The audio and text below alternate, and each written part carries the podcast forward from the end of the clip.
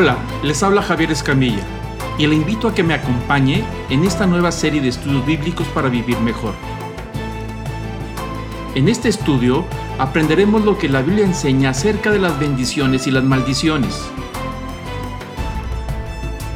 Este es el episodio número 18. En él veremos la maldición en el nuevo pacto.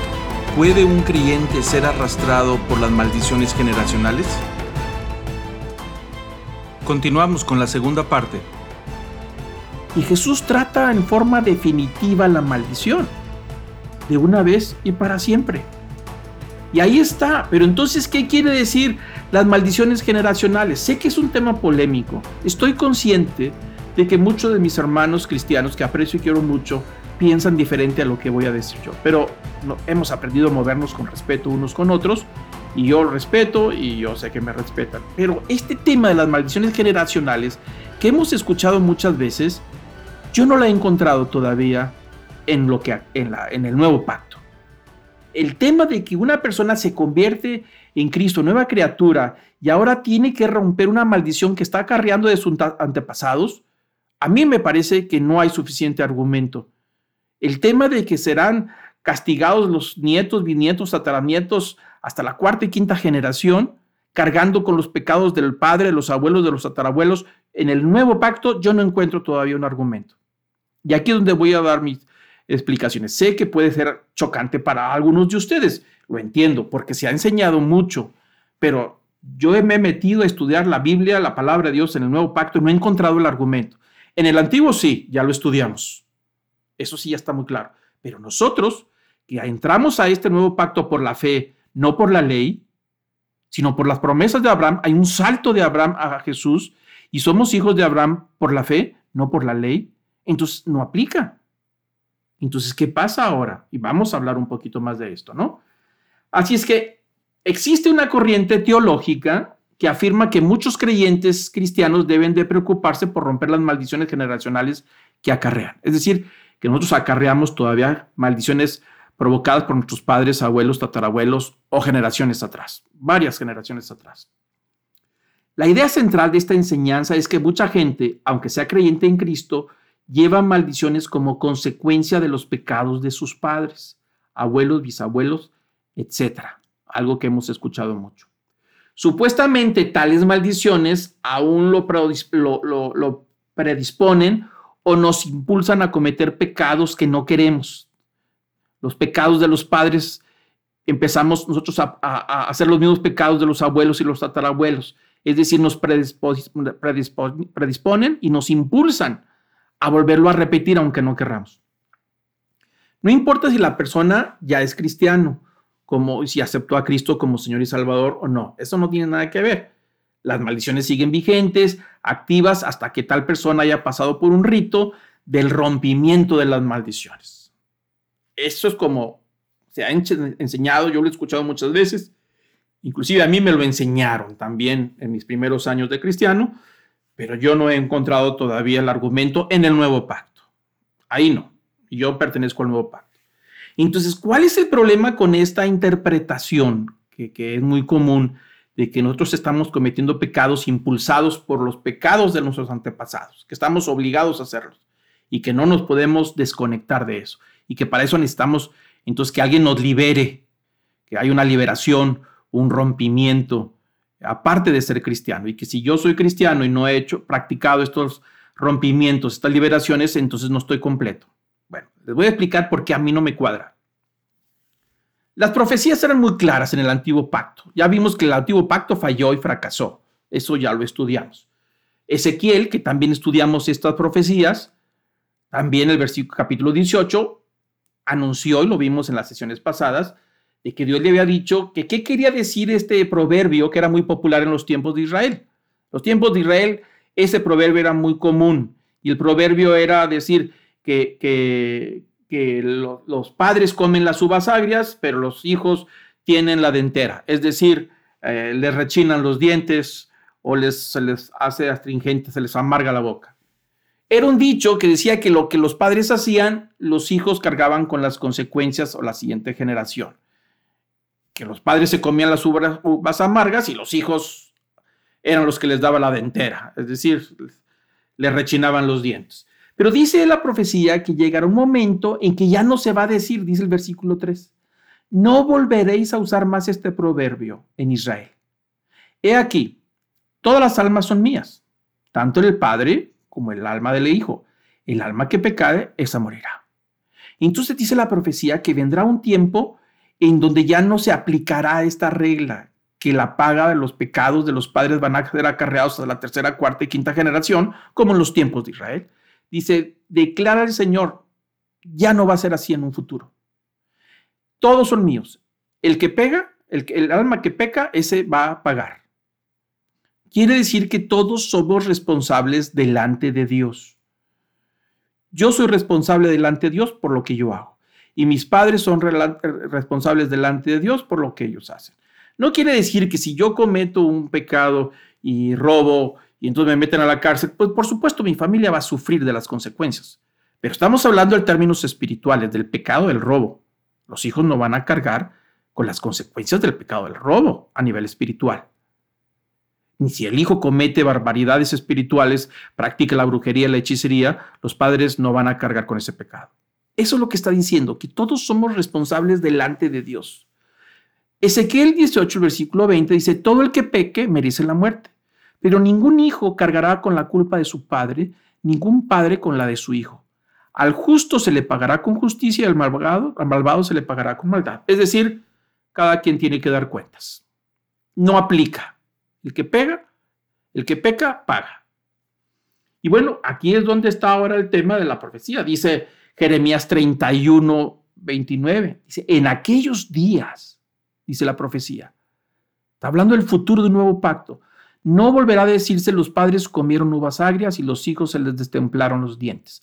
Al contrario, el que coma uvas agrias se le destemplarán los dientes, es decir, que cada uno morirá por su propia iniquidad.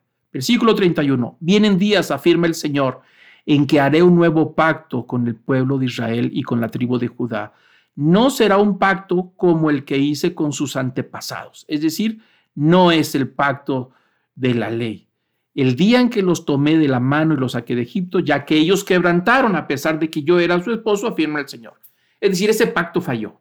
Pero yo voy a hacer un nuevo pacto con ellos, con, con Judá, con Israel. Vamos a entrar a unos nuevos términos. Cada quien va a dar cuenta de lo que hizo. El alma que pecare, esa morirá. Y nosotros entramos a ese pacto anunciado a través de Abraham, no a través de la ley. Los judíos entran a ese nuevo pacto, pero el antiguo pacto va a quedar eliminado porque falló, quebrantaron. Dice aquí que es muy claro que, que, que no va a ser igual al antiguo pacto. Así es que las consecuencias del pecado de los abuelos, tatarabuelos o los nietos, bisnietos no aplican. Porque Dios no tiene nietos. Eso es algo que tenemos que entender en el nuevo pacto. Solamente tiene hijos. Y no se entra por una genealogía, ni porque sus padres son cristianos, ahora los hijos son cristianos. No tiene nada que ver. Cada hijo tendrá que tomar su decisión personal, aunque no podemos negar que las bendiciones de Dios sobre los padres que viven cristianamente y que andan de acuerdo a los principios de Dios son bendecidos y los hijos disfrutan de las bendiciones de sus padres. Eso no se puede negar. Y si nosotros cometemos pecado, los hijos sufren pero delante de Dios cada uno dará cuenta. Nosotros no podemos romper los pecados de nuestros padres. Ellos tendrán que pedir perdón y si no pidieron perdón, pues tendrán que dar cuenta a Dios. Podemos romper de los hábitos, de las herencias culturales, podemos romper de las costumbres en las casas que tienen que ver con ciertos pecados que son una costumbre al momento en que entro yo al nuevo pacto, me toca a mí romper con lo que yo sé que está mal y que es pecado. Pero yo lo tengo que romper, porque es una decisión de romper con el pasado, con la antigua manera de vivir.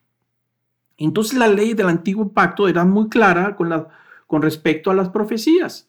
Jeremías 31 es bien claro, ya bien ya lo estudiamos. Dice, este es el pacto que yo haré con Israel en aquel tiempo. Pondré mi ley sobre su mente y la escribiré sobre su corazón y ellos serán mi pueblo. Y dice también, yo los perdonaré la iniquidad y nunca más me acordaré. En el antiguo pacto sí se acordaba del pecado, constantemente habría que recurrir a los sacrificios. Aquí no. El sacrificio de Cristo es tan perfecto que Dios nunca más se acordará del pecado. Jamás. Fue tan completa la obra que nosotros no podemos estar viviendo en un temor constante por un pecado que ya ha sido perdonado. La obra de Cristo fue completa en la cruz.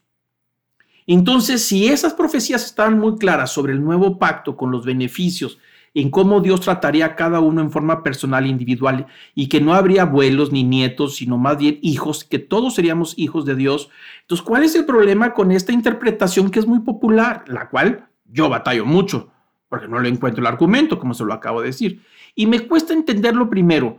¿Por qué? Porque niega la suficiencia de las escrituras y requiere que se le añadan a la palabra de Dios pruebas, rituales y fórmulas generadas por el hombre.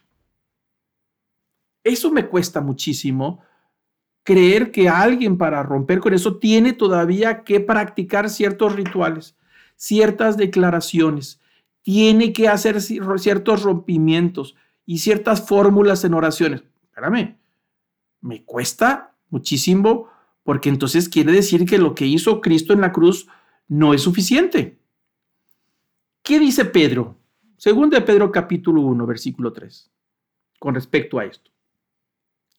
Dice, pues su divino poder, está hablando hacia nosotros, nos ha concedido todo. Ponga atención ahí, dice el apóstol Pedro, que el divino poder nos ha concedido a todos los refugiados en Cristo todo lo que concierne a la vida y a la, a la piedad. El poder de Dios en Cristo le ha dado a todo el creyente en el nuevo pacto, refugiado y nacido de nuevo, todas las cosas que son necesarias para la vida cristiana y para la piedad, mediante el verdadero, ¿qué?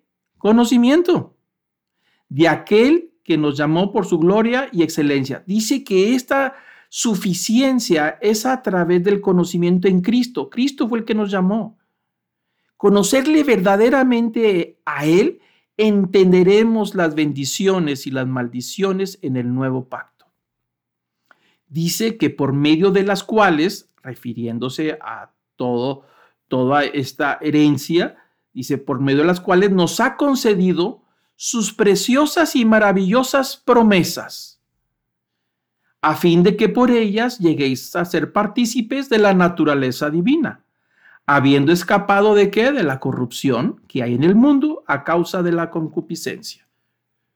Todo este conocimiento, todo lo que es necesario a través del conocimiento de Cristo, logramos entonces alcanzar las preciosas y maravillosas promesas y ser partícipes de la naturaleza divina. Por eso dice el apóstol Pedro en el capítulo 5, versículo 5 del capítulo 1, por esta razón, también obrando con toda diligencia, añadida a vuestra fe virtud y a la virtud conocimiento, al conocimiento dominio propio al dominio propio perseverancia, y a la perseverancia piedad, a la piedad fraternidad, y a la fraternidad amor.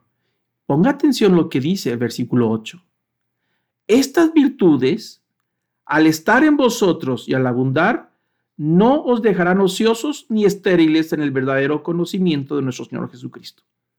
Es decir, si estas virtudes que acaba de nombrar están presentes en nosotros, ya no seríamos estériles espiritualmente, sino que traeríamos frutos espirituales en nuestra vida.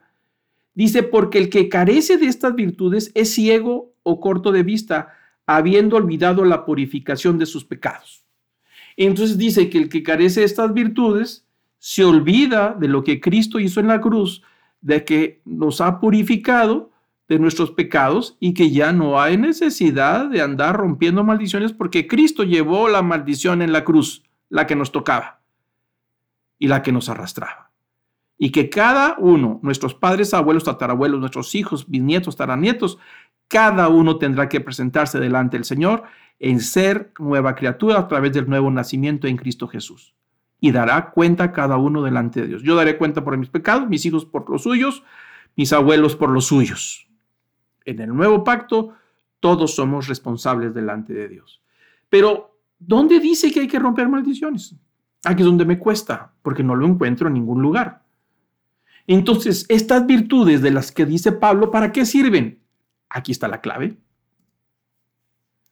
Estas virtudes, diligencia, fe, conocimiento, dominio propio, perseverancia, piedad, fraternidad y amor, son la herramienta del creyente para tratar las herencias espirituales, hábitos, pecados, costumbres, etc. Cuando el creyente vive bajo la llenura del Espíritu Santo, produce lo que se conoce los frutos del Espíritu Santo en Galatas 6. Es decir, estas herramientas nos ayudan a romper con los hábitos que hemos aprendido desde antes que fuéramos cristianos. Las herencias espirituales, si heredo yo de mis abuelos una práctica de hechicería, pues yo tengo que romperla. Pero estas herramientas me sirven para romper esas cosas. Costumbres en mi casa de la idolatría, pues yo lo recibí como herencia en mi familia pues yo tengo entonces que usar estas herramientas para romper, por supuesto, estas costumbres que van contra, contra el nuevo pacto, ¿no? Tengo que usarlas para romper contra mi pecado que constantemente me, asedia. Y juntamente con la llenura del Espíritu Santo que vive dentro de mí, entonces produce en mí frutos nuevos. Salen desde adentro, lo que decía Jesús. Desde el interior brotarán ríos de agua viva. Galatas 6 dice que el que vive la vida espiritual produce cosas nuevas, frutos nuevos. Ya no son frutos corruptos. Pero entonces, ¿en qué manera me van a ayudar estas cosas? Pues bueno, pues la diligencia me ayuda para vivir cristianamente mejor. Tengo que ser diligente. Si yo no soy diligente en la vida cristiana, no espero que me vaya bien. Por favor, no tiene nada que ver con maldiciones. Si yo no vivo un cristianismo fiel al Señor, si yo no soy fiel en sus principios, en mi manera de vivir, yo no soy diligente, no esperemos que Dios nos esté bendiciendo. Eso no tiene nada que ver con romper con maldiciones. Si yo soy inseguro y no le aplico la fe, si yo no soy un hombre, una mujer de fe, por supuesto me va a acarrear problemas. Pero si yo le aplico la fe, me va a dar la seguridad para echar fuera el, el temor. No tengo por qué vivir en temor. El conocimiento de Cristo, conocerle a Él en una relación personal y diaria, conocer sus palabras, sus promesas, sus enseñanzas, lo que Él hizo, lo que Él va a hacer cuando Él regrese por segunda vez. Es importante para la vida cristiana. Entonces a veces queremos romper con maldiciones, pero no conoce a Cristo. Quiere romper con el pasado, pues nos cuesta, ¿no? La perseverancia, el dominio propio. Si yo tengo tentaciones constantes y no le aplico dominio propio, yo no le puedo echar la culpa al abuelo. Es que yo soy así porque mi abuelo así es. No, señor, eso es una falta de responsabilidad. Hay que ponerle dominio propio. El apóstol Pablo dice, si no sujeto mi propio cuerpo hasta que me obedezca. ¿Dónde está la maldición? No, no, no es la maldición. Es mi naturaleza de pecado. Y aunque lo pude haber aprendido el abuelo, yo necesito ponerle dominio propio a mi vida. Necesitamos aplicarle dominio propio. Y el Espíritu Santo nos da una fuerza especial. Por eso se llaman fruto del Espíritu Santo. Dominio propio es un fruto, es resultado de la vida cristiana. Pero si no vivimos la vida cristiana en el Espíritu, el dominio propio, ¿en dónde lo voy a aplicar? Entonces quiero que me rompan todas las maldiciones y no hacerme responsable, pues no aplica. La piedad es una virtud, por eso el apóstol Pablo a la perseverancia, pues agrégale también la, la piedad, es decir, vive una vida recta. Y a la piedad agrégale fraternidad, sea amable con todos. Pero si vive empleitados con todos y termina solo y va a decir que es una maldición que acarrea de sus padres y sus abuelos que todos vivían solos, pues no, no, no es porque es una maldición. Es porque no le agrega fraternidad a la comunidad. Hay que, hay que interesarnos por la vida de los demás y verá cómo se le acerca, nunca estará solo. No tiene por qué acarrear con eso. Y amor, a la fraternidad hay que aplicarle amor. Saber escoger los buenos amigos el amor para tolerar y aguantar a las personas difíciles. Ahí está. Eso se llaman virtudes y el apóstol Pedro dice que es necesario que las tengamos en nuestra vida.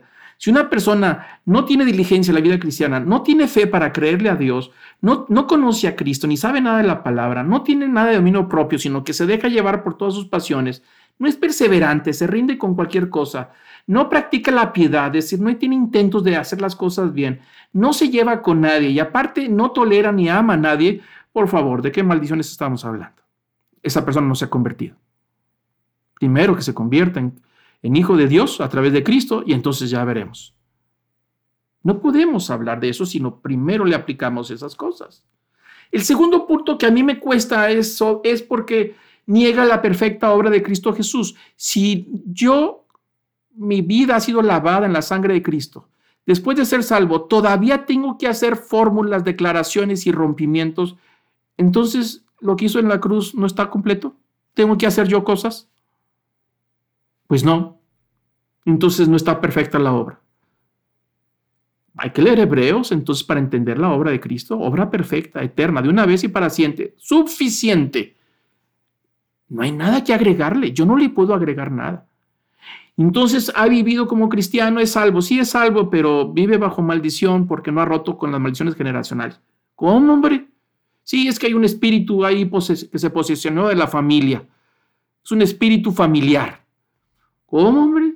Entonces mi vida ya estoy esclavo de ese espíritu. Entonces, ¿de qué sirvió la obra de Cristo en la cruz? Yo todavía tengo que hacerle cosas para echarlo fuera. No, no hemos entendido la obra de Cristo en la cruz. Tergiversa el Evangelio de Cristo. El Evangelio es una vida nueva, la vida en la gracia. Es un nuevo nacimiento. Las cosas viejas pasaron aquí. Todas son hechas nuevas. Totalmente niega la enseñanza bíblica de la responsabilidad personal. Entonces, ¿dónde queda la responsabilidad? Recuerdo el caso de una persona, un hombre, hace muchísimos años, va y me visita a la oficina y, me dice que, quería que, yo orara por él para romper una maldición. Y le digo, ¿y de qué se trata? Pues es que yo tengo muchos problemas con las mujeres. No puedo detenerme. Donde quiera que se me atraviesa una, no puedo concentrarme. Y termino algo y sin más, y me volteé a ver, pues hay a ver, algo voy a inventar para hacerlo. Yo quiero mucho a mi mujer, pero yo no puedo romper con esto, yo tengo muchos años y, mi abuelo así era y mi bisabuelo también, así que tengo una maldición, yo ya no quiero ser así. Espérame, ¿y tu responsabilidad delante de Dios? Tú no puedes echarle la culpa al abuelo por las acciones que nosotros tomamos. No se puede. ¿Dónde está tu dominio propio? ¿Dónde está tu perseverancia? Yo no te he visto en iglesia en los últimos años. Bueno, sí, pero es que yo sigo al Señor a mi manera. No, no se puede. No se puede. Estudias la palabra de Dios, mantienes una relación personal con Él. ¿Dónde está la oración? ¿Dónde está el Espíritu Santo en tu vida? ¿Le quiere echar la culpa al abuelo?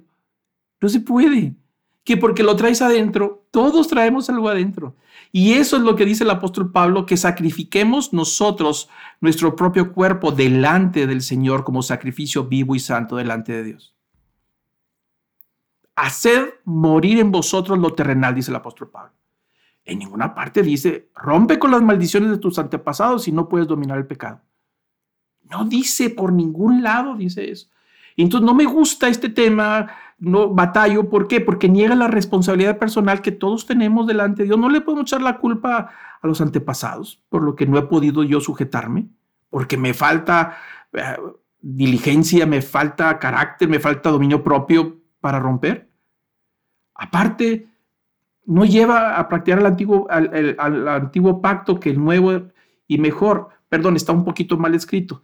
Dice que el problema es que lleva a la persona a practicar más el antiguo pacto que el nuevo. Es decir, quiere romper con esas cosas a través de los rituales del antiguo pacto. Recuerdo perfectamente eh, una persona que va a buscar una consejería con un pastor que yo conocí hace muchos años y tenía muchísimos problemas a ciertas enfermedades, tiene una enfermedad que no podía librarse y el pastor fue y buscó el Antiguo Testamento y le dijo, bueno, ve, búscate y, y bañate con ceniza y, y haz una purificación y te vas a lavar con un agua después de siete días y ahí va a desaparecer. Estaba aplicando un ritual del Antiguo Testamento para que desapareciera la enfermedad. No se puede. Ese es el problema, que nos lleva a practicar cosas del antiguo pacto y no del nuevo pacto, donde esas cosas ya desaparecieron. Dicen que era sombra de lo que había de venir. Y aparte pone un énfasis en las obras del hombre y no en la gracia. Es decir, que entonces nosotros tenemos que hacer cosas en lugar de refugiarnos en la gracia. Dice el apóstol Pedro que estamos refugiados en Cristo. Dice que debemos de refugiarnos en Cristo como si fueran los, como los cuernos del altar que yo les explicaba la semana pasada. Que nosotros podamos huir de, de, estas consecuencias del pecado y refugiarnos en Cristo para que entonces seamos lavados por su sangre. nosotros no podemos lograr ni una bendición ni echar fuera la maldición por nuestros propios méritos. Por nada que podamos hacer o portarnos bien o cumplir con rituales, con mandas, con dedicaciones, con promesas, con nada. Todo lo que hemos logrado lo hemos logrado a través de los beneficios de Cristo en la cruz que nos ha hecho hijos adoptivos en nueva criatura y poder entrar directamente al trono de la gracia en que encontramos el oportuno socorro, dice el libro de Hebreos, directamente. Y esto dice que es de Él, no de nosotros, dice el Evangelio de Juan capítulo 1, refiriéndose al nuevo nacimiento. No de sangre, no de carne, sino de Dios. De Él es todo este beneficio. Entonces, cuando yo le doy importancia a que yo tengo que hacer algo para romper con las consecuencias de los pecados de mis antepasados, porque descubrí que practicaban la brujería, por eso me va mal actualmente, entonces voy a tener que hacer todo un ritual, observancias, oraciones especiales, rompimiento de declaración. Entonces le estoy poniendo más énfasis en lo que yo hago que en lo que hizo Cristo en la cruz. ¿Dónde está la gracia? ¿Dónde? La gracia cubre esta maldición que hemos acarreado por el pecado. El punto 7, Cristo jamás dijo que hablar, que había que hablar, investigar por los pecados de los antepasados. En ninguna parte de los evangelios encontramos que Jesús dijo, vayan a investigar los pecados de los antepasados. Al contrario, una vez Cristo se encuentra con un hombre enfermo ahí en unas escaleras y los discípulos le dijeron, a ver, ¿quién pecó? Eh, ¿Él o sus padres? Porque era un hombre que estaba enfermo de nacimiento. Y Jesús dijo, no está enfermo por causa de los pecados de su padre está enfermo para manifestar la gloria de Dios. Es el único que nos encontramos. Pero nunca dijo, investiguen, rompan con los pecados de sus padres, para que no acarreen enfermedad, dolor, tristeza. No hay ninguna parte. Cristo jamás dijo que había demonios familiares, en ninguna parte. Que vienen y se asientan en la familia y los atacan a todos y no los dejan prosperar ni avanzar. Yo no encuentro eso en ningún lugar. Y otro, el 9. Ningún apóstol enseñó que para ser salvo había que romper con maldiciones. No lo encuentro. Si alguien lo encuentra, se lo encargo. En ninguna parte dice que había que romper con las maldiciones para ser salvo. Si eso hubiera sido importante, ellos lo hubieran dicho. El mensaje de salvación de los apóstoles siempre fue el mismo. Arrepentíos y bautícese cada uno de vosotros en el nombre de Jesucristo para el perdón de los pecados.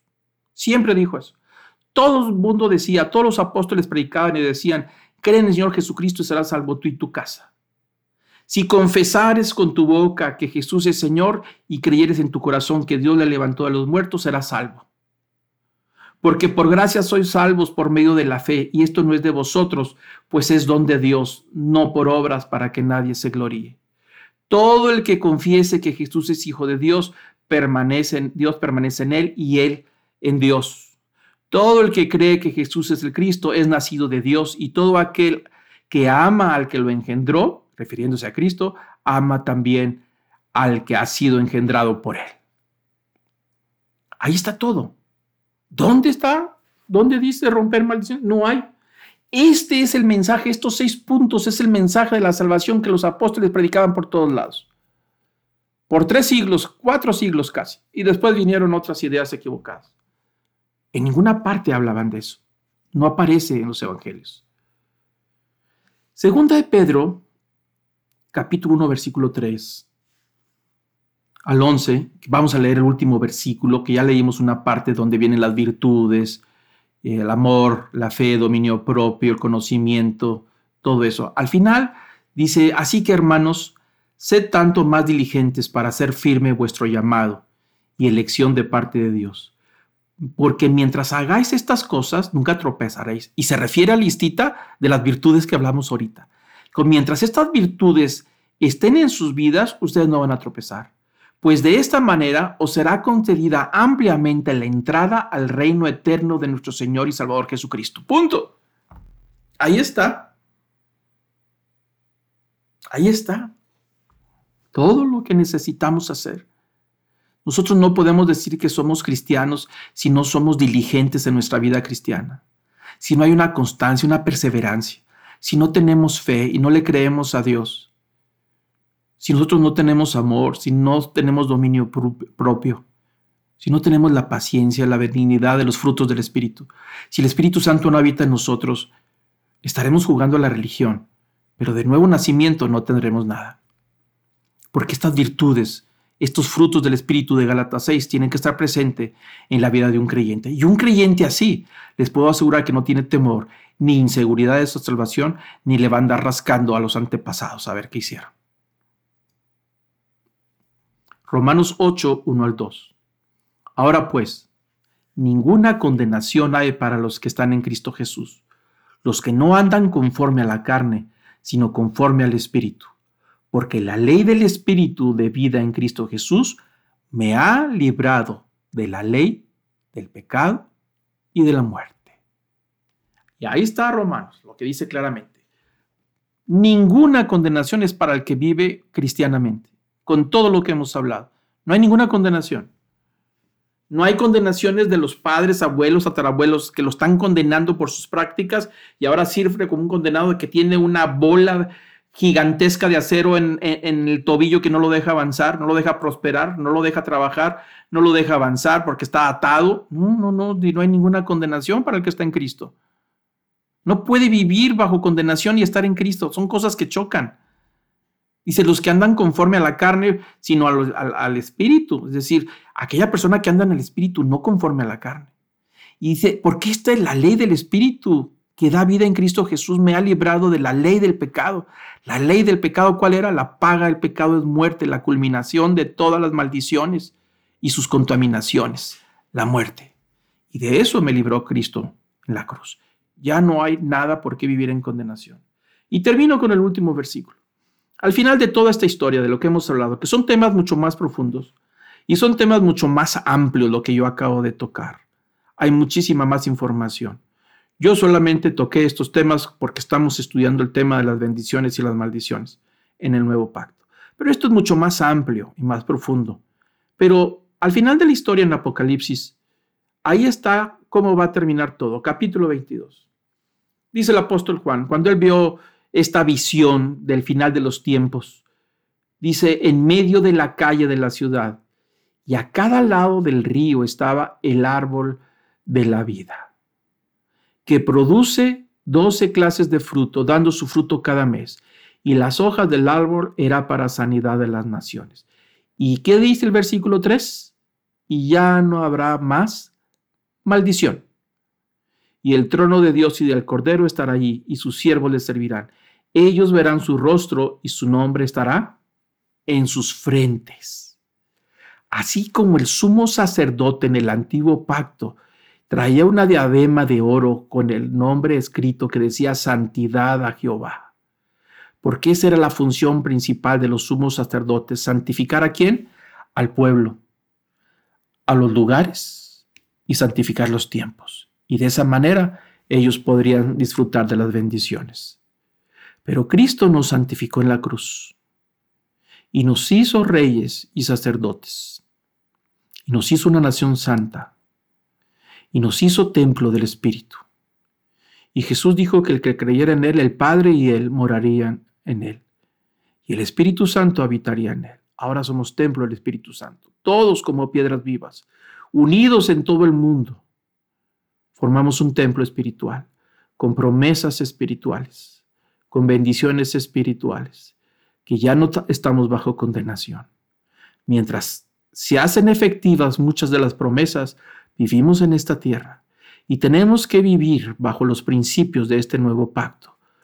Andar dignos, dice el apóstol Pablo, como herederos, a la altura del llamado con que fuiste llamado. Es decir, revestidos con santidad de justicia, como un nuevo hombre, una nueva mujer, una nueva mentalidad, una nueva manera de ver la vida. Y dice que para los que están en Cristo ya no hay ninguna condenación. La maldición será erradicada al final. Por lo pronto a nosotros hemos sido librados de toda maldición. No tenemos por qué seguirle escarbando. Necesitamos conocerle a Él. Eso es lo que dijo el apóstol Pedro. Eso es lo que dijo el apóstol Pablo. Y eso es lo que dijo Jesús, el Evangelio de Juan, versículo 17. En esto consiste la salvación, que te conozcan a ti, Padre, y a aquel que tú has enviado. Cuando verdaderamente le conozcamos, entenderemos las grandes bendiciones con que Cristo nos ha dado. Nos ha hecho herederos de las promesas de Abraham. Nos ha acercado al trono de la gracia. Cuando nosotros entendamos estos grandes privilegios, entonces andaremos con dignidad, no bajo condenación. Entiendo y creo que falta mucho que hablar y mucho que, que extendernos sobre este tema. Pero con esto vamos a ir terminando los temas. La próxima semana hablaremos del tema de la blasfemia. ¿Qué pasa con la blasfemia? ¿Qué pasa con la apostasía? Con la excomunión, con aquellas personas, igual que en el, templo, en el, en el tiempo de Israel fueron cortados por causa de su apostasía. ¿Qué pasará ahora entonces con los cristianos que viven el nuevo pacto y que han blasfemado y que se han vuelto apóstatas? ¿Qué habrá? Bueno, de eso hablaremos la próxima semana. También hay palabra de Dios en el nuevo pacto para eso. Mientras tanto, yo le pido que incline su rostro, que cierre sus ojos. Si puede, puede bloquear su pantalla para tener mayor privacidad y vamos a terminar con una oración. Amado Padre, Señor y Salvador,